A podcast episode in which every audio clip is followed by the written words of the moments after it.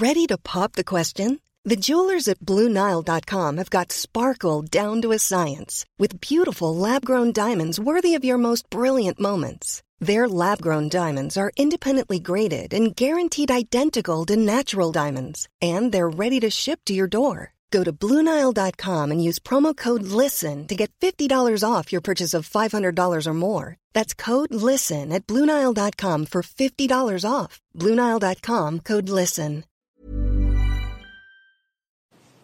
C'est ma première question.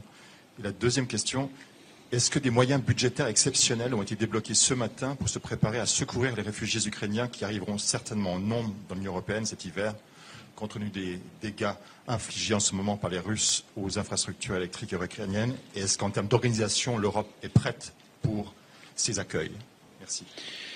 Nous avons, euh, comme vous le savez, un mécanisme qui a été mis en place, à la fois financier, mais aussi une organisation collective pour accueillir les réfugiés voilà, vous venez de suivre euh, euh, l'allocution du président de la République depuis le Conseil euh, européen de, Bruxelles, Emmanuel Macron, qui bien sûr a été interrogé sur toutes les questions euh, et les inquiétudes en matière énergétique du moment. Et on, nous y reviendrons avec Éric de Ridmaten pour tenter de comprendre aussi, dans des termes parfois techniques, ce dont il est question aujourd'hui. Mais surtout, ce que l'on retiendra et que l'on va commenter pour, pour commencer cette édition, si vous le voulez bien, c'est la première fois qu'Emmanuel Macron s'exprime oralement, publiquement, à propos de la mort de Lola. Donc vous savez qu'elle a été atrocement euh, euh, tuée il y a une semaine précisément. Et alors qu'on euh, on entame cette période maintenant d'hommage, cette séquence d'hommage, de deuil aussi pour, pour la famille, qui se ponctuera aussi par les obsèques prévues, prévues lundi. quelques phrases que j'ai retenues et on va en parler avec vous. Gérard Leclerc, Céline Pina, merci d'être là. Philippe Guibert nous a rejoint également. Et puis Jean Dorido, qui est psychologue. Merci à tous d'être là. Alors peut-être première phrase. Lola, c'est un crime atroce. Euh, euh, je pense évidemment aux parents de, euh, de cette petite fille, a dit Emmanuel Macron. chaque parent, tous les parents ont peur aujourd'hui pour, pour nos enfants qui rentrent de la maison. C'est vrai qu'il exprime quand même une pensée qui, qui nous a tous traversé l'esprit hein, ces derniers jours, lorsque ça nous a frappé dans nos, dans nos, dans nos vies personnelles. Et il conclut, le président, en disant Nous avons besoin du respect. La famille a besoin du respect et de l'affection de la nation. Céline Pina, tout le monde comprendra aisément quand même l'allusion qui est faite, c'est-à-dire, en gros, il y a un temps pour tout, quoi. Mais euh, oui, il y a un temps pour tout. Après, le problème, c'est que la parole présidentielle arrive très tard. Euh, elle a été longtemps attendue. Euh, forcément, il est normal que la première séquence soit une séquence d'empathie et d'émotion.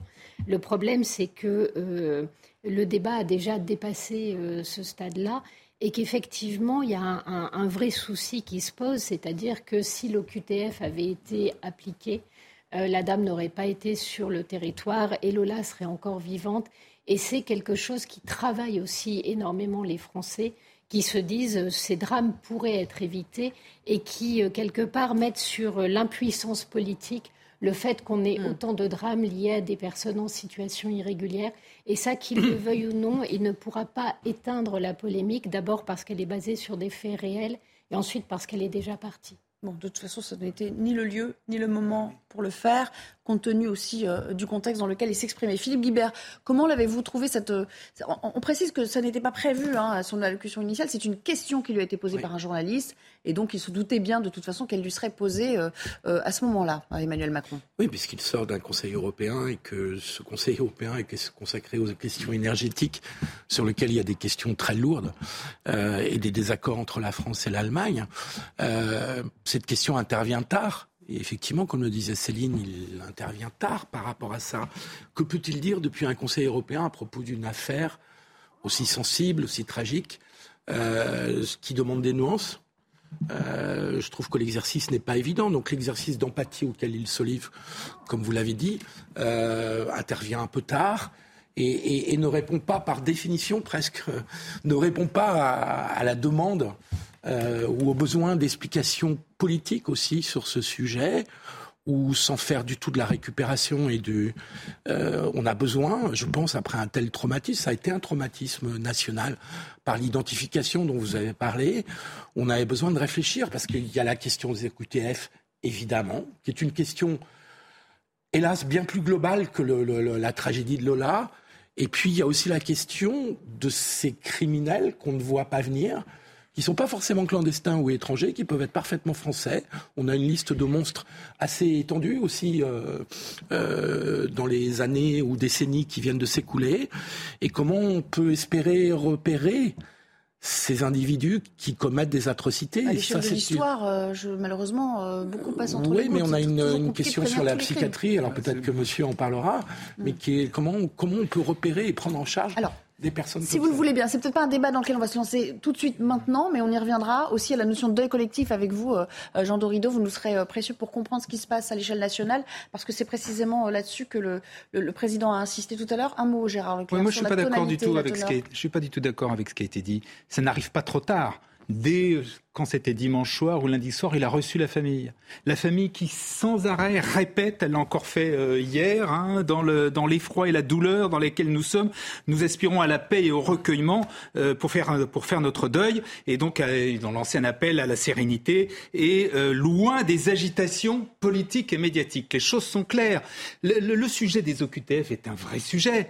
Simplement, il y a un temps pour tout. Le moment n'est pas encore de parler des OQTF. Ça sera le, moment? Non, non ce sera après vous inquiétez pas. Ne vous inquiétez pas pour ça, mon cher ami. Ne vous inquiétez pas, ça viendra. Simplement, on peut, on peut, non, non, un doute. Vous pouvez avoir un doute. Déjà, de toute façon, c'était prévu dans la loi que doit présenter, euh, que doit présenter euh, Darmanin au mois de janvier. Mais surtout, bien évidemment, toute l'opposition, et je ne jette pas les pierres, va, va, va, bien évidemment euh, poser le, la, question. Donc, bien enfin, sûr. Vous dites toute l'opposition, certaines oppositions. L'opposition de droite. D'accord, merci. mais il faut bon, et même au sein de la majorité, enfin, il y a, beaucoup de gens qui, sont, qui se rendent bien compte qu'il y a un vrai problème de QTF. On l'a dit, on l'a répété. Il y a seulement 10 euh, à 20 des, des QTF qui sont effectivement exécutés. Tout ça est vrai. Simplement, face à un, drame aussi atroce, absolument épouvantable, vous imaginez dans quel état sont la, la famille, exploiter ça comme ça a été fait, je trouve ça effectivement indigne. J'avais effectivement envie de recueillir vos premières réactions parce que ça me paraissait euh, important euh, de, de, débriefer immédiatement ces dernières phrases euh, d'Emmanuel Macron, mais ce qui nous intéresse aussi, parce que, et on y reviendra bien sûr à, Lola, nous serons avec Marine Sabourin qui est dans le Pas-de-Calais, alors qu'un hommage sera rendu au foyer communal de la petite commune où, où réside la famille de Lola euh, à 17h30. Euh, il a beaucoup évoqué les questions énergétiques, Eric de Ridmaten. C'est pour ça qu'on vous a demandé de rester. deux phrases qui, moi, m'ont frappé. il le dit avec une certaine affirmation. L'objectif, c'est clairement de passer l'hiver sans gaz russe objectif atteignable ou pas, même par des biais détournés, parce qu'on sait aussi que d'autres pays nous revendent du gaz russe au, prix fort, mais que ça ne, passe, ça ne transite pas directement euh, par, euh, par la voie commerciale avec Moscou. Et puis, euh, l'autre phrase, et là, ça mérite peut-être une petite explication, il faut éviter une envolée spéculative du prix du gaz. Qu'est-ce que ça veut dire? Alors d'abord, vous voulez que je parle de la Russie? Alors d'abord, la Russie. Est-ce qu'on peut être autonome complètement? On est autonome, ça y est. De toute façon, les, les stocks de gaz sont à 95, à 98%. Ça, c'est pour la France. Donc on a du gaz. Emmanuel Macron l'a dit, euh, il l'avait dit déjà avant, on n'aura pas de problème cet hiver. Il faudrait vraiment qu'il y ait un coup dur, un énorme froid pour qu'on se pose un peu de questions. Mais apparemment, pas de souci. En plus, il y a des échanges euh, européens. On s'échange éventuellement, on peut même d'ailleurs aller chercher du gaz s'il le faut ou en vendre pourquoi pas d'ailleurs aux Allemands, hein, c'est pas impossible.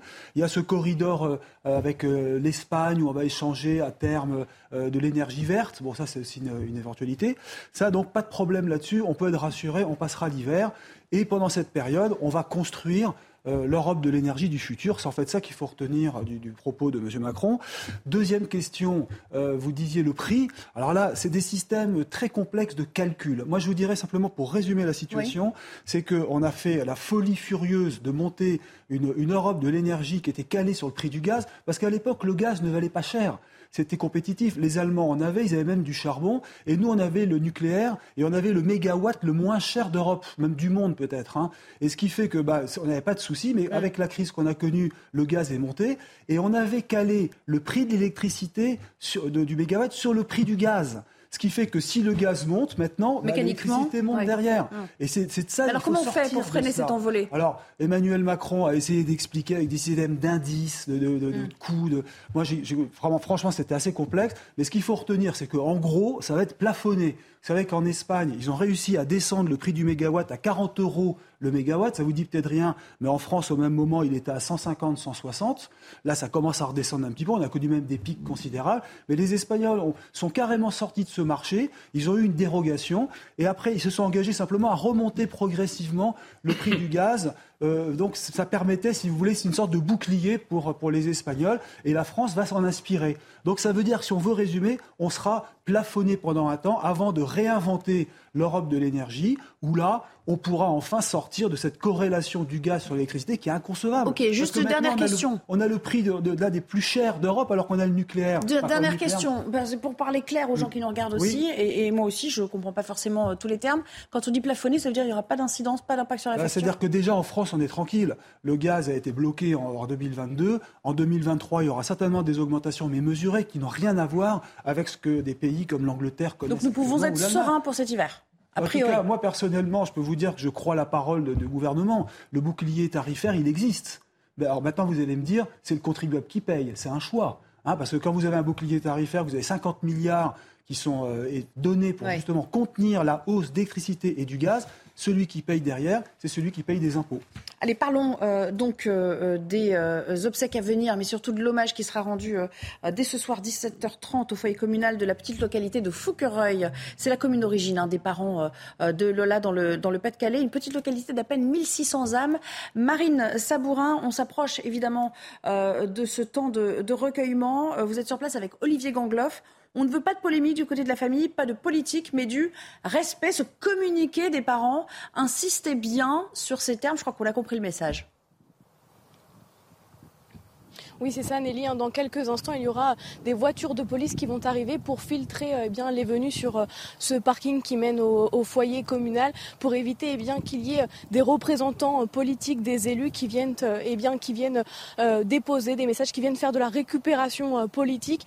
Et donc, dès 17h30, eh bien, il sera possible pour les habitants qui vivent à Foucreuil, les habitants alentours, de déposer des messages de soutien pour déposer, pour signer bien, sur ce livre de condoléances. On a vu il y a quelques minutes le maire de Foucreuil, eh bien, euh, tenir un cadre, on n'a pas vu, ça serait peut-être le portrait euh, de Lola ainsi qu'une corbeille pour déposer les messages de euh, soutien. Et puis on a rencontré plusieurs personnes venues déposer des gerbes de fleurs, venues déposer des messages. Je vous propose de les écouter.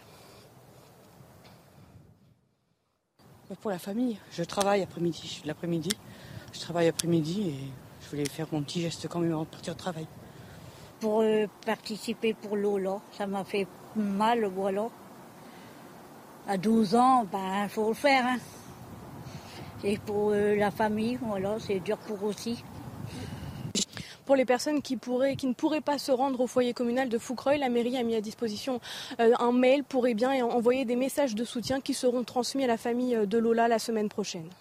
Merci beaucoup, Marine. On vous retrouvera bien évidemment à mesure que nous approchons de, de cet horaire et de l'arrivée des premières personnes qui de près ou de loin d'ailleurs connaissait euh, cette famille et qui tenait à être euh, sur place. Petite précision, on a appris entre-temps qu'il y aurait aussi une veillée à Paris. Elle aura lieu en, l'église Saint-Georges, c'est dans le 19e arrondissement, en accord bien sûr avec euh, la validation hein, de, la famille. Il y aura une lecture de, témoignages d'enfants et, d'adultes. Je pense que c'est important aussi et c'est pour ça d'ailleurs que je me tourne vers vous, Jean Dorido, pour comprendre pourquoi ça nous touche aussi euh, profond dans notre chair, faut le dire, hein, depuis euh, une semaine maintenant. C'est quelque chose qu'on n'oublie pas. Des faits d'actualité, il y en a beaucoup hein, à l'échelle du temps. Parfois, on les balaye. on a la coutume de dire qu'une actualité en, chasse une autre. Là, ça n'est pas le cas. On sent que quelque chose est, ancré dans l'esprit de tout le monde. Écoutez, oui, vous avez raison. Alors, il y a toujours plusieurs, euh, plusieurs chemins pour, pour tenter d'expliquer, de, comprendre. Si on fait de la psychologie darwinienne, de la psychologie évolutionniste, nous sommes des mammifères, des mammifères sociaux. Et notre, notre moteur majeur, c'est d'assurer la survie de l'espèce, de se reproduire. Et, du coup, il n'est pas dans l'ordre de la nature des choses que euh, certains de nos congénères euh, assassinent euh, un petit. Ah. Ça vient nous chercher dans ce qu'il y a de plus archaïque en réalité. On a un seul cerveau, il y a plusieurs couches. On a un cerveau archaïque, qu'on appelle aussi le cerveau reptilien. C'est en termes d'évolution de l'espèce, c'est ce qu'il y a de plus, de plus ancien en réalité. Et, pardon pour le terme trivial, il y, a un bug qui se passe. Quand un être humain euh, en tue un autre, c'est pas normal. Et sans faire de prosélytisme, dans, toutes les traditions mystiques, il y a le fameux tu, ne tueras point. Hmm. On ne doit pas tuer.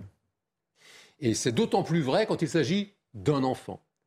Et, les assassinats d'enfants, euh, en plus d'être tragiques, marquent l'imaginaire collectif parce que c'est quelque chose qui, nous bouleverse dans ce qu'on a de plus, intime et de plus animal à l'intérieur de nous. On, reviendra au profil, bien sûr, de la suspecte, son profil euh, psychologique un petit peu plus tard. C'est trop tôt pour en tirer de quelconque conclusion, puisqu'on le rappelle, euh, les experts psychiatriques sont pas encore euh, penchés sur son, sur son cas complètement, donc on va peut-être pas faire de spéculation sur cet état. C'est très, très, très étonnant de ne pas avoir déjà les premiers éléments des examens psychiatriques. Est-ce que ce n'est pas justement parce que cette affaire a une résonance aussi politique et médiatique? C'est vous la journaliste. C'est vrai que pour, euh, quand on s'intéresse en tant que psychologue euh, au crime, aux faits divers, il y, a des, procédures euh, mm. qui sont bien sûr bah, précisément toujours les mêmes. Et, et dans ce genre d'événements tragiques, il y a évidemment dans la foulée, dès la garde à vue, euh, un ou des psychiatres. Il y, en a eu dans le sens où ça a permis de déterminer si elle était euh, apte à être placée en détention, ce qui a été validé en fait. Hein. Le fait qu'elle euh, pouvait tout à fait être à même d'être placée en détention. Aucune conclusion des examens psychiatriques ne, sont sortis dans la presse. Alors, c'est intéressant ce qu'il nous dit aussi sur la réaction collective que nous avons face à ce genre de deuil, qui plus est commis par une femme. On pourra peut-être y revenir, mais c'est quand même, ça reste assez rarissime aussi, hein, un, crime aussi euh, abject commis par, euh, par une femme. Philippe, réaction Non, je, trouve votre explication tout à fait convaincante. Euh, il y a ce mécanisme d'identification dont vous parliez, qui est que ça pourrait être nos enfants ou nos petits-enfants, et qu'effectivement on ne touche pas, enfin quelque chose de sacré, dans le fait qu'on ne touche pas un gamin ou une gamine. Et, effectivement, c'est la survie du groupe, c'est la cohérence et la cohésion du groupe qui se joue. Et donc il y a une dimension euh, symbolique extrêmement forte euh, dans cette affaire, qui explique à la fois aussi la question des réactions. Parce que, juste pour... Euh, on n'est pas là pour polémiquer sur ce sujet, hein, qu'on soit bien d'accord. Mais autant je peux comprendre, Gérard, le fait que tu dises il y a eu des réactions indignes, effectivement, je trouve qu'il y a eu des réactions indignes, celle qui lie notamment euh, euh, le meurtre, euh, ce meurtre à la nationalité de la personne, comme s'il n'y avait que, il y avait une spécificité chez les Algériens à commettre des crimes. J'ai trouvé ça parfaitement odieux et parfaitement indigne. En revanche, dans la perspective que vous avez dessinée, monsieur, qui est celui de la protection du groupe, la question de la sécurité, la question, en l'occurrence, des OQTF, et, elle dépasse largement le cas de Lola, est une question légitime. Alors justement. Et, et je trouve, par rapport à l'explication que vous donnez, ça explique aussi le fait que cette question parce que, hélas, ce n'est pas la première fois. Et hélas, on a des bonnes raisons de craindre que ça ne soit pas la dernière fois et qu'il y ait d'autres cas. Cette question de la protection du groupe, elle est tout à fait essentielle, elle est légitime. Elle ne doit pas être abordée en termes indignes. Là, je te rejoins totalement, Gérard. Je pense qu'on sera tous d'accord sur le plateau pour le dire. Mais elle s'oppose alors Gérard, parce que vous êtes interpellé directement, peut-être le répondre. Bien évidemment que la question se pose et que la question se posera. Euh, tout à l'heure, tu avais l'air de douter qu'on bien évidemment qu'on va en parler. Enfin, c'est évident. Simplement, je, pense. Vous n'êtes pas d'accord sur la temporalité, en fait. Sur la hum. temporalité, sur le deuil, et deuxièmement sur la façon dont on le fait. Dont on le fait.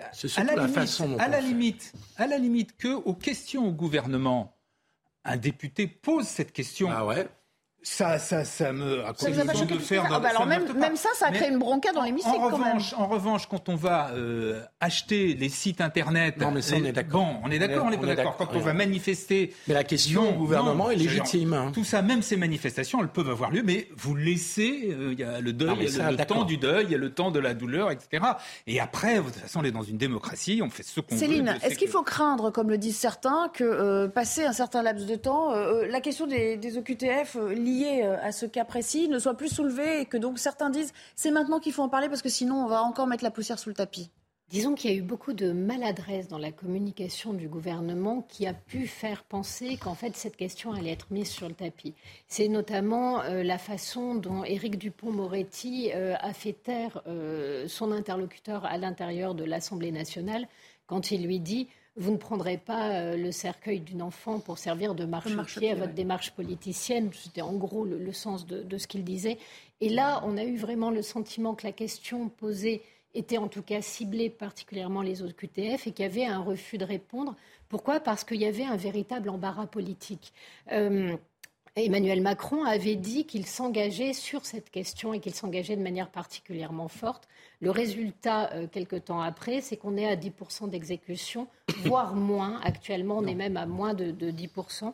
Et, euh, Les avis divergent. Euh, du coup, sur ces derniers mois, on est entre 12 et 15. C'est sur l'année 2021. En tout cas, il y a, Et c'est même pire que ça, c'est-à-dire qu'il y a toute l'absurdité de ces OQTF qui est en train de sortir.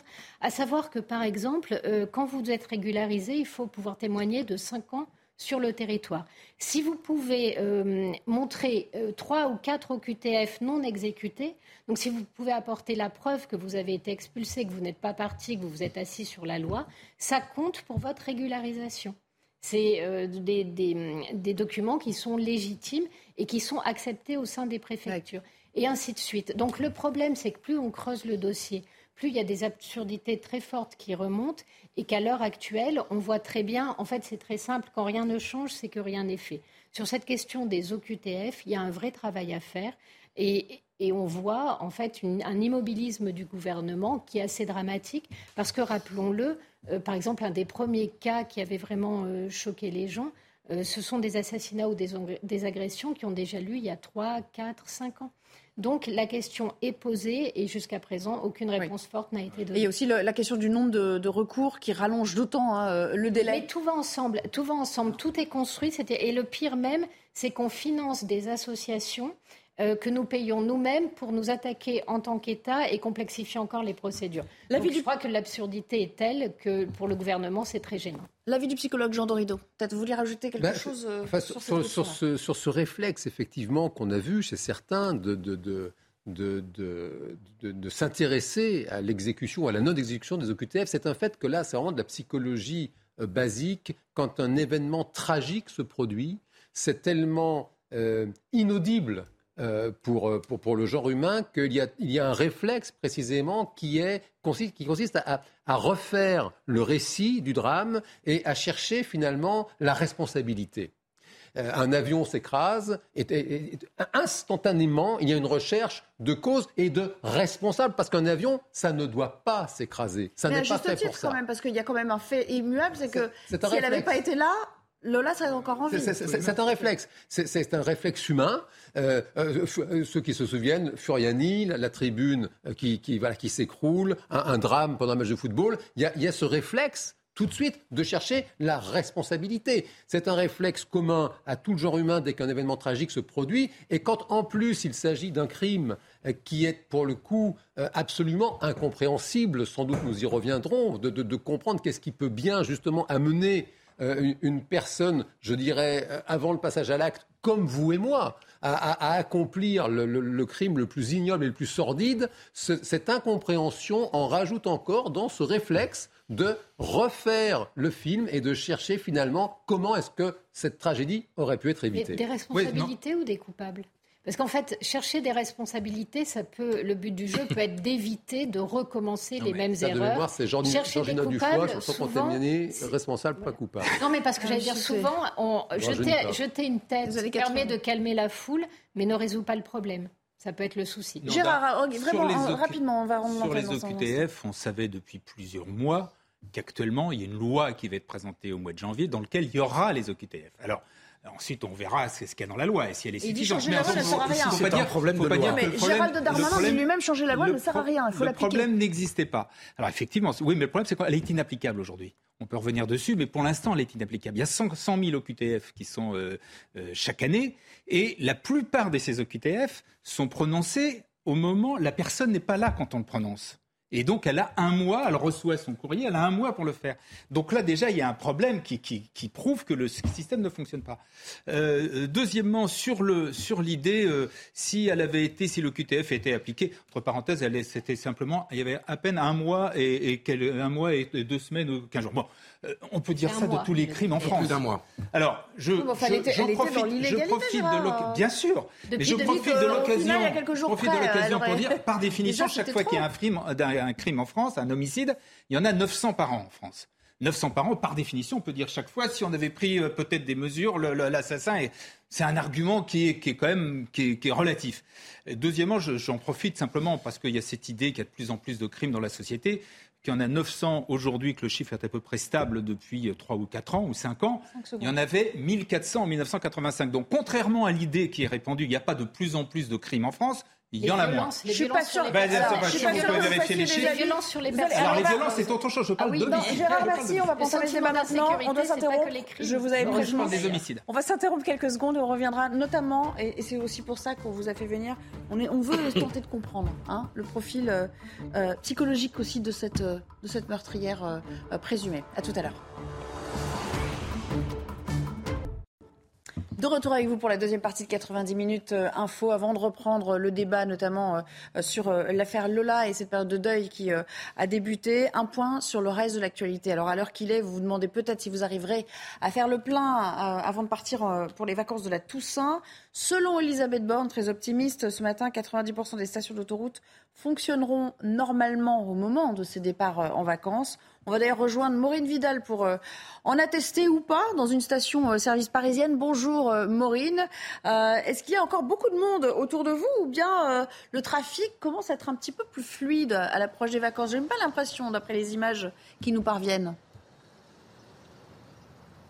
Bien écoutez, je me trouve actuellement devant une station totale à Port de Saint-Cloud et actuellement il y a tout de même une file d'attente hein, qui se forme derrière moi. Il y a euh, beaucoup de monde, une vingtaine de voitures environ euh, affluent euh, toutes les 10 minutes. En ce premier jour de départ de vacances, plusieurs personnes viennent mettre leur plein pour être plus sereins, pour anticiper leur départ, même s'ils ne le sont pas vraiment, puisque lorsqu'on leur pose la question, très peu croient aux déclarations ce matin d'Elisabeth Borne hein, concernant un retour à la normale assez rapide. Quand on leur pose la question, certains sont même allés jusqu'à annuler leurs propres vacances. Euh, pour éviter euh, tout problème avec euh, le carburant, une situation encore très tendue sur place puisque certaines personnes sont tout de même très mécontentes encore. Merci beaucoup, Maureen, et merci euh, à l'équipe qui euh, vous accompagne. Dans le reste de l'actualité, un supporter marseillais mis en examen pour tentative de meurtre. Meurtre, vous en souvenez peut-être, le 13 septembre dernier, à l'occasion du match euh, Marseille-Francfort, dans le cadre de la Ligue des Champions, cet homme de 26 ans avait tiré une fusée de détresse qui avait alors grièvement blessé un supporter allemand. Le mis en cause marseillais a toutefois été laissé en liberté, mais le parquet fait appel de cette décision. Un mot de cette clinique de Manosque dans les Alpes de Haute-Provence qui est menacée de fermeture depuis mardi. Son personnel est en grève. 30 à 40 interventions euh, chirurgicales sont annulées tous les jours. Euh, les personnes hospitalisées ont donc dû, euh, pour beaucoup d'entre elles, être transférées vers d'autres établissements. Regardez ce reportage de nos équipes en région. commentaire Stéphanie Rouquier. Depuis mardi dernier, cette clinique de Manosque est quasiment à l'arrêt. 80% des soignants sont en grève. Ils réclament une revalorisation de leur salaire et de meilleures conditions de travail. Ben, on ne compte pas les heures qu'on fait et on est très épuisé. Et, euh, c'est vrai que ben, cet épuisement-là euh, peut engendrer une difficulté dans les soins plus tard. La direction de la clinique refuse d'entamer les négociations et a fermé depuis mercredi ses quatre blocs opératoires. Plus de 30 interventions y sont réalisées quotidiennement. La majorité des patients que nous avons rencontrés soutiennent les grévistes. Bien entendu, il n'y a pas de raison de ne pas patienter. Il faut que ça aboutisse. On n'a jamais rien sans lutter de toute manière. Alors, il n'y a plus que les consultations qui restent, euh, ouvertes. Et voilà, ben, du coup, ben, c'est qui qui trinque? Ben, C'est les salariés qui trinquent, c'est les patients qui trinquent. Et tout ça parce qu'on ne veut pas négocier. Donc nous, on insiste euh, fortement aujourd'hui pour demander l'ouverture de véritables négociations sur la question salariale. La direction de la clinique, qui n'a pas souhaité nous répondre, a demandé l'intervention des forces de l'ordre pour encadrer le piquet de grève. Un mot à présent de ce coup de frayeur, hein, il faut le dire ainsi, pour Caroline Cailleux et son entourage. L'avion de la ministre des collectivités territoriales a fait une sortie de piste à, à Orly. Euh, les conditions météorologiques euh, défavorables sont évidemment en cause. D'ailleurs, l'aéroport a bien expliqué qu'un orage, euh, vous savez ce qu'on appelle les orages très localisés, sévissait pile à ce moment-là au-dessus de, la piste. Fort heureusement, aucun blessé n'est à déplorer parmi la quarantaine de passagers et membres d'équipage qui étaient à bord. Enfin, avant de retrouver nos invités, d'entamer à nouveau le, débat. La chronique écho. et on retrouve d'ailleurs à cette occasion Éric de Riedmaten. On revient sur le plafonnement des prix de l'énergie. C'est parti.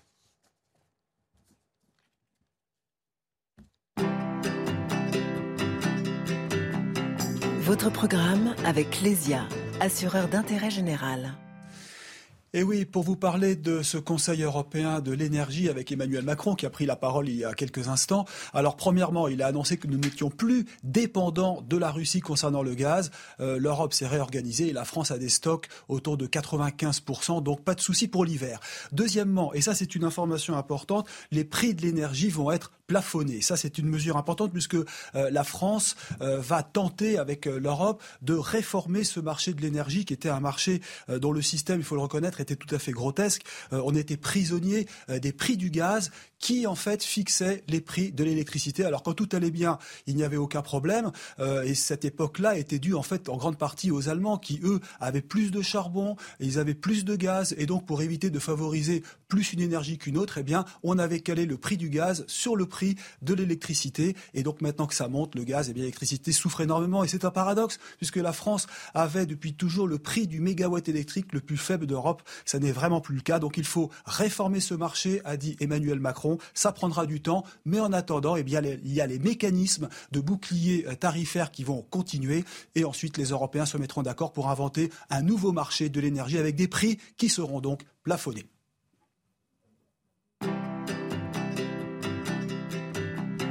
C'était votre programme avec Lesia, assureur d'intérêt général.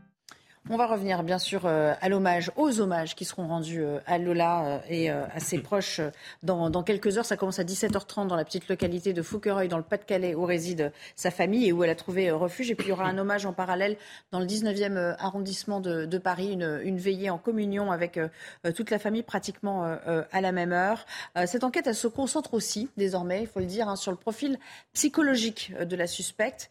Comment peut-on arriver à une telle folie meurtrière? C'était évidemment la question que l'on va se poser euh, ensemble. Et c'est aussi pour cela qu'on vous a fait venir Jean Dorido. Je rappelle que vous êtes euh, psychologue. Euh, on, va regarder, si vous le voulez bien, ces vidéos qui peut-être vous ont surpris aussi. sur les réseaux sociaux, Dabia, âgée de 24 ans, paraissait être une femme de sa génération. En tout cas, rien ne laissait présager le geste qui allait suivre. Regardez.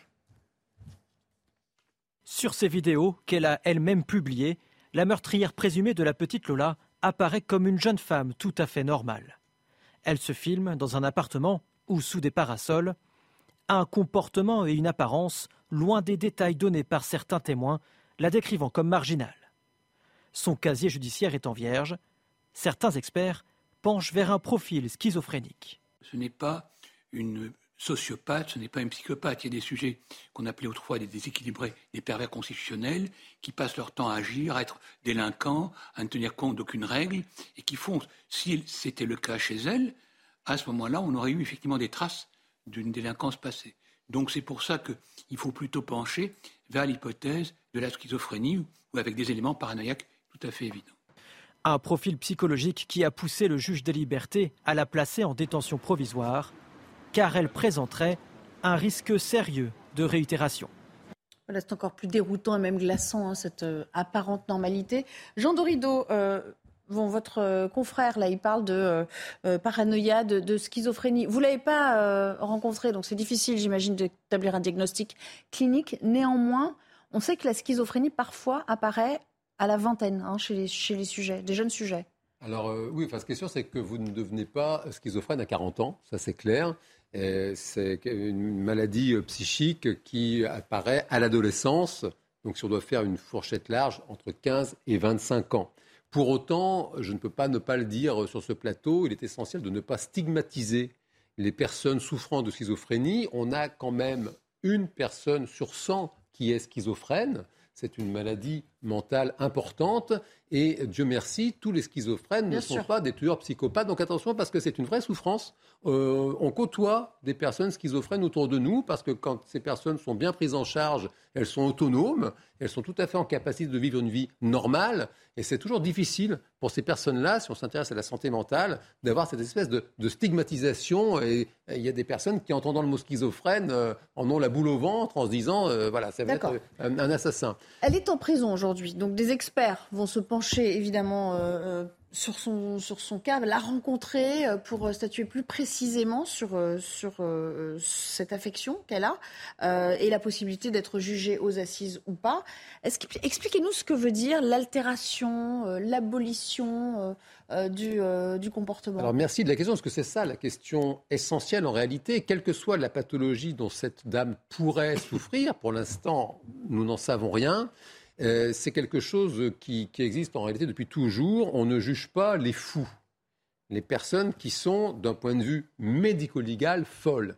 Et on parle à ce moment-là d'abolition du discernement. Quelle que soit la pathologie mentale, vous avez des personnes qui ne sont plus dans la même réalité que nous des personnes qui font des hallucinations, par exemple, qui vont voir le diable vraiment. Et pardon de le rappeler, ce sont des, angoisses absolument terrifiantes pour ces personnes malades. Et à ce moment-là, on parle d'abolition du discernement, et traditionnellement, depuis, depuis les, Grecs antiques, depuis Platon, on ne juge pas les fous, parce qu'on on, deviendrait fou nous-mêmes de, juger une personne qui est, d'un point de vue euh, médical, euh, folle. Elle n'a pas son discernement. Bah, en revanche, les personnes qui, voilà, qui n'ont pas d'abolition du discernement, eh bien, ces personnes-là sont évidemment accessibles à une sanction pénale, quand bien même elles auraient été dans un état euh, tout à fait particulier, avec la prise de substances psychotropes, par exemple, ou autre. Et puis, depuis quelque temps, est apparue une nouvelle notion qui est la notion d'altération du discernement. C'est-à-dire que la personne, elle est dans la même réalité que vous et moi, et, par moments, elle, elle est plus là. Elle est, à moitié ailleurs. On parle à ce moment-là de discernement altéré, et à ce moment-là, une cour d'assises, si l'affaire va jusqu'aux assises, et là, typiquement, pour, ce genre de meurtre, évidemment, c'est un procès d'assises, et alors à ce moment-là, la cour peut décider de prendre en compte cette altération et les peines à ce moment-là sont diminuées. Toutefois, elle n'y est pas obligée. Et, c'est vraiment la, c'est la question majeure qui se pose, c'est est-ce que cette dame, pour l'instant présumée innocente, la principale suspecte, est-ce qu'elle va être accessible à une, une sanction pénale? Très intéressant ce qu'il nous dit. On comprend évidemment très bien le, le distinguo entre, entre les deux Gérard. Oui, il y a quelque chose qui, qui paraît vraiment surprenant, c'est cette, cette, femme commet des actes absolument d'une atrocité absolue, et en même temps, il y a un sentiment presque de désinvolture. Elle, euh, voilà, elle, cherche ensuite à se débarrasser, mais sans véritablement, semble-t-il, avoir organisé quelque chose, préparé quelque chose. Dit sur l'altération. Oui, ça, ça paraît incroyable, parce qu'en général, Enfin, souvent, ce genre de monstres, ils font quand même très attention, ils se cachent. D'ailleurs, ils sont un peu pervers, ils jouent avec ça. Et ce qui explique souvent qu'on n'arrive pas à les, à les prendre tout de suite. Là, elle, c'est c'était, elle n'a pris aucune précaution. C'était à peu près sûr qu'elle allait se faire psychose, une, une, une, pathologie dont elle, dont elle souffre? Ben, Vous l'avez très bien rappelé euh, tout à l'heure. Et il n'est pas possible, à moins de jouer les devins, on peut formuler des hypothèses. On ne sait pas de quoi souffre cette dame si d'aventure elle souffre de quelque chose. En revanche, ce que je viens de dire Gérard, c'est tout à fait juste. Son comportement associé aux témoignages qui ont été recueillis, sa propre sœur disait voilà depuis quelque temps elle, était, elle était pas bien. Elle avait des hallucinations, des cauchemars. Elle parlait manifestement du diable. Elle a parlé du diable le, jour de, de, ce crime sordide. Et, et c'est vrai que ça donne le sentiment qu'elle était complètement ailleurs. Toutefois, elle peut être ailleurs, certes, de par une pathologie psychique, elle peut être ailleurs en consommant, par exemple, des drogues. Il y a des drogues qui sont extrêmement fortes. Et pour l'instant, dans, cette histoire, ça n'est pas avéré. Hein. Enfin, personne n'en a parlé. On n'a pas accès au dossier. On n'a hein. aucune information, parce qu'évidemment qu'il y a eu des examens. on ne va pas partir sur cette voie-là, ne le sachant pas. Voilà, c'est tout ce que je voulais dire. Ferme la, la, parenthèse, parce que ça fait référence aussi à une autre affaire euh, qui avait euh, euh, défrayé la chronique. Et, on ne veut pas faire parallèle pour l'instant, parce que... Parce qu'on parlait justement dans l'affaire à laquelle vous faites référence de bouffées délirantes dues à une prise massive et, de longue haleine de cannabis. Et c'est un fait que, bon, malgré le, rendu de la Cour de cassation, ça, pose une vraie question euh, sur justement cette notion d'abolition ou d'altération. Mais là, on n'y est pas encore, donc on va, on, va s'abstenir de le dire. Et justement, en vous écoutant, je me dis quand même, parce que dans cette affaire, on a beaucoup parlé de, euh, du statut clandestin de, la supposée, enfin, de l'accusé. Euh, comment la santé mentale en France peut. Est-ce que c'est possible? Est-ce que c'est concevable ou est-ce que c'est une fatalité? Euh, Comment la, santé mentale pourrait prendre en charge ce type de personnes? Ah alors, pardon, la, réponse. C'est une question énorme hein, que je vous pose et j'imagine que vous n'avez pas toutes les réponses. Mais dans cette affaire, vous disiez il y a une personne sur 100 qui est. Euh, euh, qui souffre de, de, de, de, ce type de pathologie, euh, mais que euh, sur ces, cette personne qui en souffre, elle n'est pas forcément meurtrière. Est-ce qu'on a un, moyen de... Est-ce que les psychologues savent anticiper la dangerosité d'une personne? Est-ce que la santé mentale... Il y a des degrés dans la schizophrénie alors, donc, il y, a plusieurs euh, questions posées. Oui, oui, je suis conscient. Encore une fois, il y a plein de pathologies euh, psychiques. La schizophrénie en est une, et là, on ne sait pas du tout si système en est atteinte. Oui, on a Pour autant, euh, quelles que soient les, les, possibilités potentielles de passage à l'acte, toutes les personnes en souffrance psychique ont besoin de prise en charge, absolument toutes.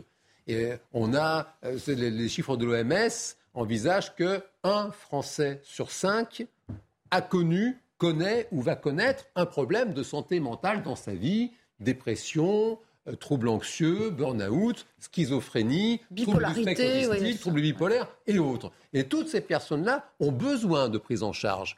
Et c'est un fait, ça n'est pas une nouveauté même malgré, je dirais, le Ségur de la santé, la, santé mentale en France, c'est le parent pauvre du système de santé français qui, déjà, ne se porte pas pour le mieux. Ça n'aura échappé à personne. Et c'est une réalité. Le nombre de lits en psychiatrie diminue comme peau de chagrin. Les psychologues ne sont pas pris en charge par l'assurance maladie. Il commence voilà, à avoir quelque chose qui se met en place. On peut saluer l'effort. Pour autant, on est encore très très loin du compte. Et sur la dernière question sur la, comment prédire le passage à l'acte, ça a été dit par mon confrère tout à l'heure, ben, c'est-à-dire que jusqu'à maintenant, il n'y a rien de plus difficile à prédire que le passage à l'acte, et jusqu'à maintenant, le meilleur prédicteur du passage à l'acte, c'est le passage à l'acte. Ah c'est ce que disait tout à l'heure mon confrère. Si c'était trop tard. un psychopathe, cette personne, eh bien, elle aurait déjà commis des passages à l'acte avant d'avoir 24 ans, l'âge qu'elle a aujourd'hui. ça, c'est une réalité. Pour autant, ça rend d'autant plus essentiel, le suivi médico-social. Et c'est aussi pour ça qu'elle est en détention, parce qu'on craignait une réitération. Ce qu'on appelle la réitération. C'est une très intéressant. Et sur la psychiatrie, il y a un vrai vide dans notre pays. Hein. Oui, et il y a une véritable question qui est posée, c'est la prise en charge de la dangerosité. C'est exactement la question qui se posait sur euh, l'histoire de l'assassin de Sarah Halimi, puisque c'est à lui que l'on faisait allusion. Puisque normalement, une bouffée délirante, vous n'êtes pas censé être fou. Vous êtes censé avoir été victime pendant un moment donné euh, d'un moment de folie. Mm. Or, on n'a pas le droit d'enfermer quelqu'un qui n'est pas fou euh, dans un asile psychiatrique. Mais en même temps, comme il a fait une bouffée délirante, vous ne pouvez pas le juger. Ça veut dire que vous allez laisser, alors ce n'est pas le choix qui a été fait, mais potentiellement, euh, la personne pourrait tout à fait être dans la nature et aujourd'hui, s'il est retenu, c'est de façon illégale. Donc on a un vrai souci, à la fois un juridique? Oui, il va falloir résoudre ce type de problème. Et deuxièmement, euh, la question à un moment donné, c'est la question de la protection de la société. C'est le rôle du politique. C'est pas le rôle du médecin. Lui, il est là pour soigner. En revanche, le rôle du politique, c'est de pouvoir gérer cette dangerosité. Or là, ce qu'on voit, c'est qu'on n'a pas les barrières qui nous permettent de nous protéger de certains types de dangers. Peut-être un petit addendum, mais moi j'ai une autre question aussi pour vous après. Juste avant, parce que pour que ce soit très très clair par rapport à cette affaire dont parle Céline Pina, l'affaire euh, Sarah Halimi, si vous voulez euh, que, ce soit clair pour les personnes qui nous écoutent, aujourd'hui, si vous n'êtes pas déclaré euh, irresponsable au sens médical du terme, vous pouvez prendre toute la drogue que vous voulez, fumer du crack toute la journée, boire de l'alcool, être complètement ivre-morte, tuer une enfant, vous irez en prison. Ça, ça c'est la, ça, c'est la justice depuis toujours. C'est, important de le rappeler. Et ça a été justement un, cas d'école parce que précisément sans précédent, le, fait de dire à l'occasion de cette, de cette terrible affaire Sarah Halimi... C'était un cas isolé. Ah ben oui, c'est vraiment le cas isolé parce que si vous voulez, jusqu'à, au contraire, c'est même une circonstance aggravante. Bah vous prenez votre auto en étant ivre morte, vous avez un accident, vous tuez quelqu'un, non seulement vous allez en prison, c'est que, aggravant. À l'échelle de la justice, c'est très rare qu'on prononce ce genre de de diagnostic sur la, sur la bouffée délirante. Voilà. Bah, c'est-à-dire que là, sur une affaire qui était quand même très médiatique. Le, souci, c'est le vide juridique, c'est-à-dire que le fait que la personne soit retenue aujourd'hui en prison d'une façon qui n'est, entre guillemets, qui pourrait être attaquée et qui est attaquable, Absolument. puisqu'elle n'est pas censée être folle et elle n'a pas été condamnée. Alors j'ai une autre question. Euh, euh, je ne sais pas si je vous appelle docteur. Ça, droit au vous êtes titre, docteur. Euh, les femmes qui se, qui se livrent à, à- à ce genre d'acte, on, on le dit depuis plusieurs jours, c'est aussi pour ça que ça nous a frappé, on l'a déjà évoqué tout à l'heure, c'est très rare. Dans votre carrière ou dans ce que vous avez étudié ou lu, est-ce que euh, vous avez vu ce genre de cas? Ah, euh, Non, c'est un fait que c'est absolument rarissime. Euh, c'est vrai que traditionnellement, les crimes et les crimes sexuels, puisque euh, la, la- la jeune Lola a été violée, euh, c'est vrai que c'est euh, rarissime. Ce sont généralement des, des crimes commis par des hommes. Il y a des femmes qui violent. Généralement, ce sont leurs enfants à elles, avec des problématiques autour de, de- la maternité. Pour autant, des, criminels sexuels euh, de genre féminin, c'est rarissime. Toutefois, il faut être un peu vigilant parce que les clichés sexistes existent, ils existent aussi dans la justice et dans la criminologie. Et c'est un fait que ces, ces faits sont aussi moins documentés. Toutefois, non, c'est vraiment euh, rarissime. Les criminels sexuels, on connaît Michel Fourniret, on connaît Oui. euh, Guy Georges, qui est violeur en série, on connaît des hommes, et c'est vraiment euh, assez inouï et, et- et assez effectivement in- tristement inédit euh, qu'une femme jeune, en plus 24 ans, euh, commette ce genre de, de. Gérard Non, moi, c'est, je, oui, je, je- je- c'est pareil. Tout, tout est hors norme dans cette affaire. C'est ça qui, était, qui, qui en fait quand même une, une affaire tout à fait extraordinaire. La- L'atrocité des actes commis, le fait que ce soit une femme, le viol, etc.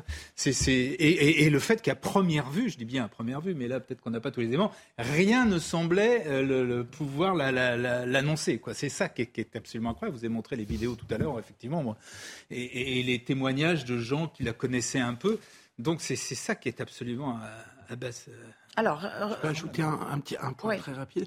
Ce qui m'étonne aussi dans cette affaire tout à fait hors norme, pour des raisons là politico-médiatiques, c'est qu'il y ait si peu de choses qui fuitent de ce dossier. On a évoqué tout à l'heure, vous évoquiez, docteur, euh, les données euh, psychiatriques de l'accusé, euh, mais on ne sait pas grand-chose en réalité. Habituellement, dans ce genre de fait divers euh, qui, qui saisit la France entière, on a des fuites dans tous les sens. Là, on en a très peu, et j'avoue que ça me. Peut-être que c'est mieux d'ailleurs. Hein. oui. Non, non, Je mais, pense que c'est ouais, mais peut-être- enfin, Gérard, tu, tu, tu fais des c'est- depuis longtemps. Salva- tu, sais Salvatore, que, ouais. tu sais que ça fuit dans tous les sens. dans ces Il y a un gros a- enjeu aussi parce que voilà, la société a été quand même euh, vraiment a- ébranlée a- par l'affaire. Il y a des mystères, euh, il y a des choses très étranges. Par exemple, euh, les- ce qui a été marqué sur les pieds de la victime. Ouais. Euh, a priori, euh, les coups qui lui ont été portés post-mortem. Il y a plein de choses qui peuvent mettre très mal à l'aise le fait que cette femme ait apparemment euh, beaucoup déliré autour de la question du diable fait qu'on peut aussi penser que l'enfant a peut-être été choisi dans un but sacrificiel. Donc je pense que Ah, toute l'enquête satanique. doit aujourd'hui euh, faire le tri entre les éléments relevant de la folie euh, potentielle de la dame, relevant peut-être d'un cadre qui nous dépasse et qu'on ne comprend pas, qui serait une forme de ritualisme, euh, etc., etc. Donc il y a peut-être peut-être que les, les- les enquêteurs sont tout aussi perdus que nous.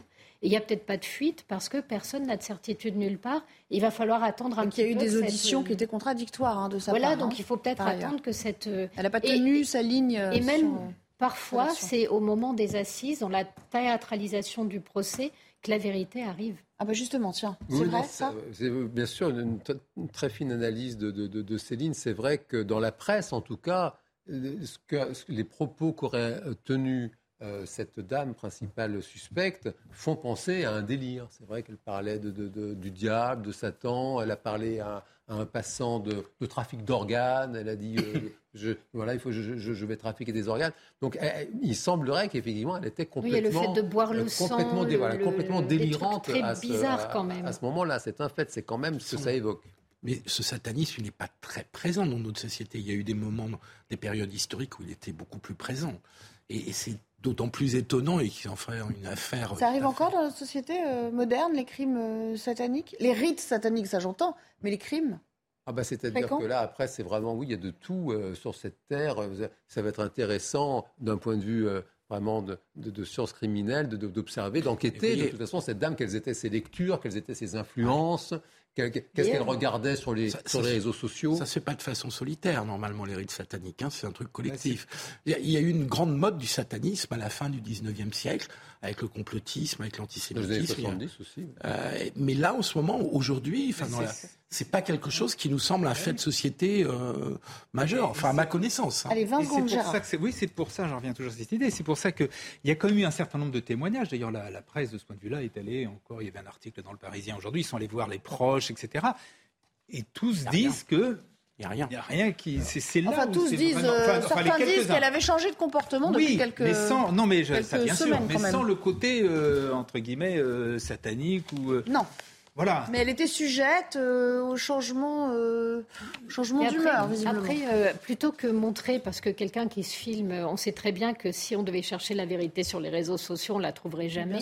En revanche, fouiller ses références, ce qu'elle lit, ce qu'elle regarde, ça c'est intéressant. Voir ce qu'elle poste n'a aucun intérêt parce que c'est de la mise en scène. Oui, oui non, en 10 secondes. compléter, parce que sur, le satanisme, il y a quand même, si on fait un peu d'ethnopsychiatrie, il y a quand même un fait, cette dame est ressortissante algérienne, ça a été suffisamment commenté, et c'est un fait que culturellement, il y a euh, au Maghreb des croyances très très fortes dans le chatan, dans les djinns, dans les, les, personnes possédées, la sorcellerie. Donc ça, c'est un fait que peut-être voilà, pour les Occidentaux, ça peut sembler surprenant, alors qu'on a vraiment euh, une empreinte culturelle très très forte euh, chez de, nombreux Maghrébins autour de, croyances concernant la sorcellerie. Euh, c'est aussi pour ça que ça prend peut-être un peu du temps, cette enquête euh, et ces expertises, parce qu'il faut débroussailler tout ça, bien évidemment. Merci, on s'interrompt à nouveau et puis on reviendra pour parler de l'expulsion systématique des familles de délinquants des logements sociaux. C'est un souhait de Gérald Darmanin. Il s'en est longuement expliqué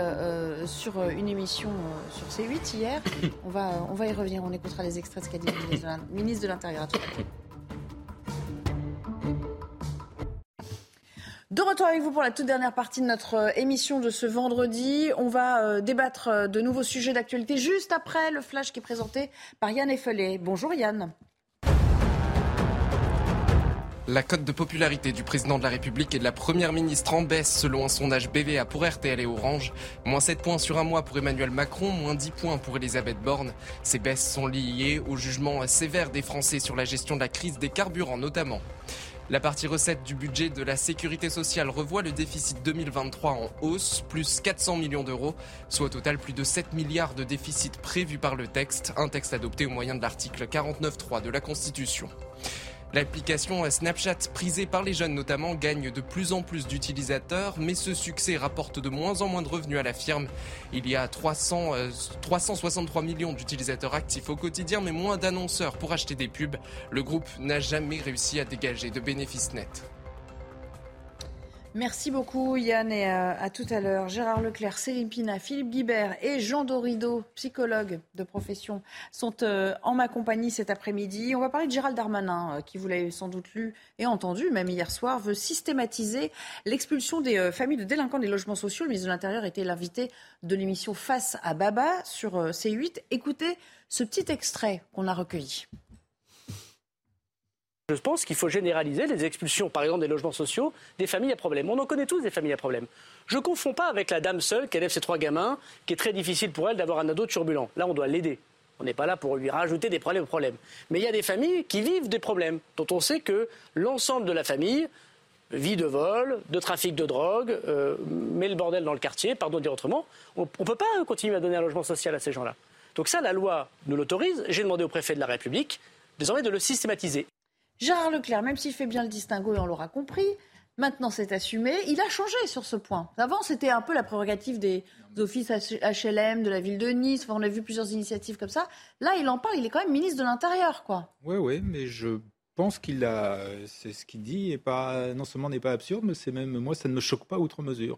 Alors la question va se poser, qu'est-ce qu'on fait de ces gens si on les, si on les expulse du logement social, ils vont aller où? Dans le parc privé, ça sera pas plus dur. c'est un vrai sujet, mais, c'est vrai, il y a beaucoup de témoins, il faut arrêter de se cacher la, la, vérité. Vous avez des quartiers, vous avez quelques familles qui sont pas très nombreuses et qui, euh, qui polluent tout le quartier à partir de trafic, de violence, de tout ce que vous voulez. Et c'est, il est grand temps de s'occuper de ces gens, de ces gens qui, sont de conditions modestes, qui vivent dans des quartiers très difficiles, euh, où ils sont justement euh, victimes de tout ça, de cette délinquance, du communautarisme, etc. Et je pense que c'est une lourde erreur de la gauche de souvent un peu nier ces problèmes, de ne pas vouloir les voir. Ils existent. Il est temps, je pense qu'il est grand temps de, trouver des solutions. Alors, j'ai je, dit la, seule réticence que j'ai euh, face à ce que dit Darmanin, sur le fond, ça ne choque pas. Les gens, il y a un problème de responsabilité. on ne doit pas pouvoir faire ce n'importe quoi. Euh, la seule question, effectivement, ça va être qu'est-ce, qu'on qu'est-ce qui se passe s'ils sont exclus des logements sociaux? Parce que souvent, ce sont des gens qui, j'imagine, alors s'ils ont beaucoup d'argent, le problème est réglé, mais ce n'est pas forcément le cas. Donc, voilà, c'est la seule question. Mais euh, sur le fond, si je... exclu des logements sociaux, c'est pour une bonne raison. Donc après, c'est ce que je C'est pour ça que en tant qu'adulte, chacun est responsable le aussi principe, le principe qu'on responsabilise, responsabilise, les gens et qu'effectivement on les sanctionne, c'est-à-dire qu'on les qu'on les mette dehors de, de, de logements sociaux s'ils créent le désordre dans dans, dans, dans, dans l'immeuble et dans le quartier. Personnellement, ça ne me choque pas. D'accord. moi, j'ai quand même un problème, une question en fait. C'est deux choses l'une. Ou bien ce sont des familles de trafiquants oui, ça s'appelle, ce sont des délits euh, ou des il crimes. Dit il dit pas autre chose, il le dit, vous l'avez bien entendu. Mais soit ils, relèvent de la police et de la justice, auquel cas ils doivent être traités par la police et la justice. Et s'ils ont commis des crimes ou des délits, ils doivent être condamnés et aller en prison. Et à ce moment-là, effectivement, s'ils vont en prison, ils ne sont plus de logement social. Soit ça, ça ne relève pas du délit ou du crime. Mais alors à ce moment-là, sur quelle base Ça peut être de la petite délinquance quotidienne. Mais la petite délinquance, eh ben oui, dans, vous dans, dans le terme, en prison pour la petite délinquance quotidienne. Dans le terme petite délinquance, il y a, sait pas trop quoi faire. Dans le terme petite délinquance, il y a le terme délinquance, donc il y a une condamnation. Pas forcément. Ah bah, pas forcément. Ce que vous voulez mais... dire, c'est que vous avez peur de l'arbitraire et euh, ah oui, parce que vous avez peur critère... que ce soit euh, du cas par cas, euh, pas toujours. Euh, si, si le critère n'est pas pénal, oui, tout à fait. Parce qu'évidemment qu'il faut sanctionner. Là-dessus, on sera tous d'accord. Euh, à mon avis, si je suis votre raisonnement, dire ça, c'est partir du principe que l'obtention d'un logement social est un, est, est, un droit et un acquis euh, absolu. Je dis pas ça. je dis bah, simplement que si vous on êtes. peut vous l'ôter, en fait, si on estime que vous n'êtes plus en mesure de, de l'avoir. Parce que vous, si vous êtes délinquant, encore une fois, si vous êtes délinquant ou criminel, euh, c'est traité par la police et la justice et vous perdez votre logement social. Non. Non, Alors d'accord, c'est je, je, veux bien comprendre. je veux bien comprendre. Le, fait est que, euh, par exemple, vous avez 16 euh, ans. Euh, vous tombez pour trafic de drogue. il se trouve que vous avez plus de 13 ans, donc on peut vous condamner. Donc déjà, la première partie, c'est tous ceux qui ont moins de 13 ans et qui ne peuvent pas du tout être condamnés. C'est pour ça que les premiers guetteurs, aujourd'hui, commencent vers 8 ans. 8-10 ans. Parce qu'en fait, jusqu'à 12 ans, on est sûr qu'ils ne seront pas condamnés.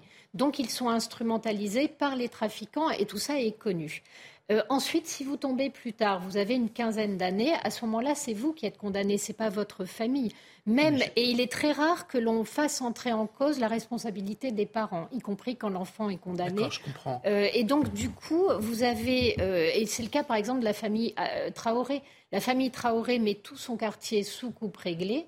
Euh, mais n'est jamais expulsé parce que les enfants, même quand ils sont en prison, restent quand même dans un grand appartement familial. Je, comprends très bien, j'entends parfaitement ce que vous dites, mais ce qu'évoquait Darmanin, c'était la question des familles.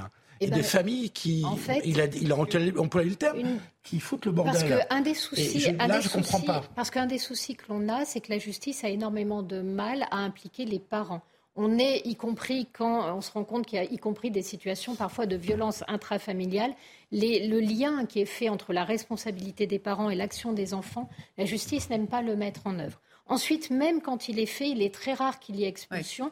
Regardez, quand ça se passe, ça arrive à Nice. La première chose que, ça fait, c'est un scandale. Et là, on était dans une famille de trafiquants dont l'enfant euh, était trafiquant dans, dans, dans le quartier. Il explique bien, d'ailleurs, Gérard Darmanin, il dit il n'est pas question de sanctionner la mère qui euh, a déjà du mal à s'en sortir. Ce qui est, compliqué, c'est que la mère, la mère couvre et ne couvre pas. Autrement dit, quand vous êtes nourrice, vous pouvez être aussi dans une situation dans laquelle cet enfant de 12 ans vous amène un argent que vous, vous n'arrivez jamais à avoir.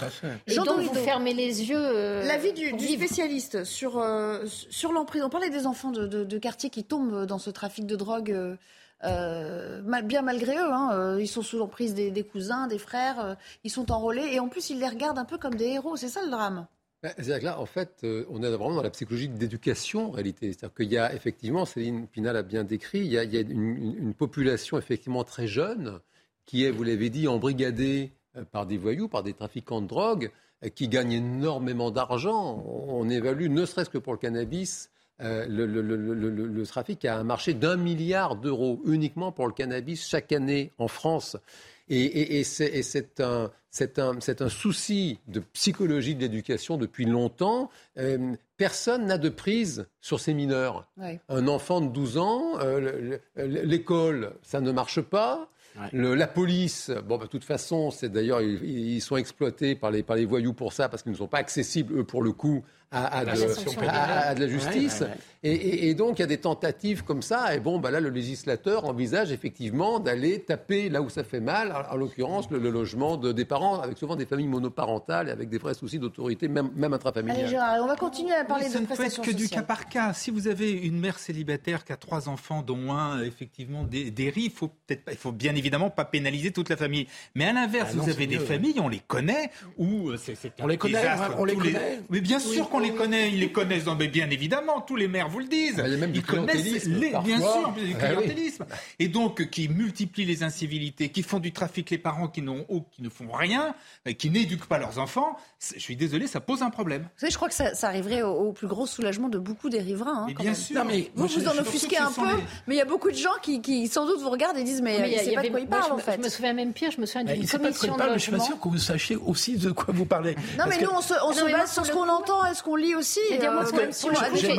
J'ai fait des commissions de logement en, dans le local, en tant qu'élu local. Et par exemple, je me souviens d'un cas où on nous demande de reloger en urgence une famille parce que le fils a commis un meurtre, donc il ne peut pas rester dans le quartier parce qu'il y a peur de la vengeance du, euh, du, quartier ou de la vengeance du voisin.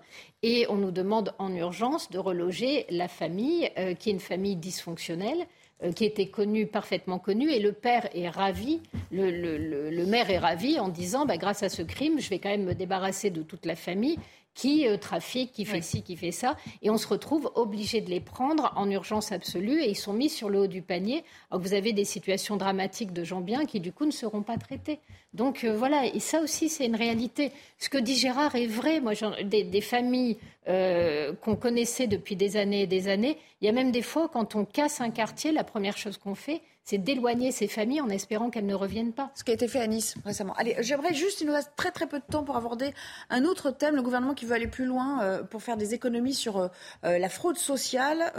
comprenez que le versement de ces prestations sociales sur les comptes étrangers c'est fini. Regardez le tout résumé dans ce reportage. Elle coûterait chaque année près d'un milliard d'euros à l'État. La fraude aux prestations sociales, la nouvelle cible du gouvernement. À compter de 2024, plus aucune allocation sociale hors retraite ne pourra être versée sur un compte bancaire non français ou non européen. C'est une mesure très importante que nous proposons via un amendement à vos débats. Cela concernerait notamment l'allocation de solidarité aux personnes âgées les prestations familiales, le RSA ou encore l'allocation supplémentaire d'invalidité. Le versement de ces prestations sera néanmoins possible vers des comptes bancaires situés en zone CEPA. Sont concernés les pays de l'Union européenne, ici en bleu, ainsi que la Norvège, l'Islande, le Liechtenstein, la Suisse, Monaco, Saint-Marin, Andorre ou le Vatican. Cet amendement ne va pas encore assez loin, mais c'est un premier pas que je ne peux que supporter on ne va pas résoudre tous les sujets de fraude sociale avec euh, cet amendement de dernière minute, mais on voit que ça va plutôt vers le bon sens. Gabriel Attal veut adresser un message de fermeté à l'égard de tous les fraudeurs, car selon lui, frauder, c'est voler, tout simplement. C'est on est même surpris que ça n'ait pas été fait avant, c'est exactement ça. Parfois, le gouvernement nous dit regardez euh, comme j'agis bien, et nous on se dit mais enfin vous êtes complètement absurde. C'est aberrant que cette situation existe. Donc tant mieux, elle est résolue, euh, tant mieux. Mais voilà, on a de quoi s'étonner. Euh. Oui. Le problème c'est que c'est difficilement évaluable. C'est toujours compliqué d'avoir des, montants. C'est le problème de la fraude, c'est par définition. non mais ils n'ont pas, de montant, donc ils savent pas sur quoi, sur quoi ils peuvent tabler en termes de récupération aussi, parce qu'il y a un manque à gagner réel c'est tout le problème de la fraude. Par définition, elle n'est pas déclarée. Simplement, l'idée euh, principale, on a un système de protection sociale qui est quand même, qu'on le veuille ou non, l'un des meilleurs du monde. Ça ne peut fonctionner que s'il y a du contrôle et s'il y a pas, c'est la fraude est limitée au maximum. La, fraude zéro, ça n'a jamais existé nulle part. Dans un, mais, mais en tout cas, on peut tout faire pour qu'il y en ait le moins possible. Alors moi, été surprise de lire qu'il y avait justement très peu de contrôle au prétexte qu'on est sur du déclaratif en matière de prestations euh, euh, familiales. Je sais pas, vous l'avez peut-être euh, pratiqué vous-même. Moi, je sais que ça m'est arrivé, hein, de, avec la CAF notamment, et j'avais été surprise. C'était sur ma bonne foi, ma simple déclaration on m'a jamais réclamé un quelconque papier la pour France la situation. Pas, la France n'a pas la culture du contrôle. Elle a même démantelé tous les contrôles. Elle a même démantelé le contrôle, euh, par exemple, de l'État. L'État local, aujourd'hui, ne contrôle quasiment plus les collectivités locales ou a posteriori et très a posteriori uniquement sur ce qui remonte jusqu'à lui, on a un vrai problème du contrôle en France qui fait que l'État ne peut pas être un vrai garant. Ah, oui, vous vouliez réagir, Philippe Guibert mais il y a ce problème-là, évidemment, et puis il y a aussi le problème du non-accès aux droits, c'est-à-dire qu'il y a des gens qui bénéficient de prestations sociales, qui, l'ignorent et qui n'y accèdent pas. Oui, et donc c'est ce qu'on appelle euh, les prestations non... Euh, mais c'est un chiffre Il y, a, une, expression qui m'échappe. Le, non-recours. Sur le, RSA notamment. Sur le RSA notamment. Et donc c'est un autre phénomène. Euh, en quelques secondes, euh, la triche, la fauche, le, ça a toujours existé dans la société? Alors ça, oui, c'est même la base. le système. C'est la base de la psychologie, c'est le pas vu, pas pris. On le sait, c'est pour ça que le contrôle, c'est essentiel, parce que l'anonymat, c'est la poussière sous le tapis.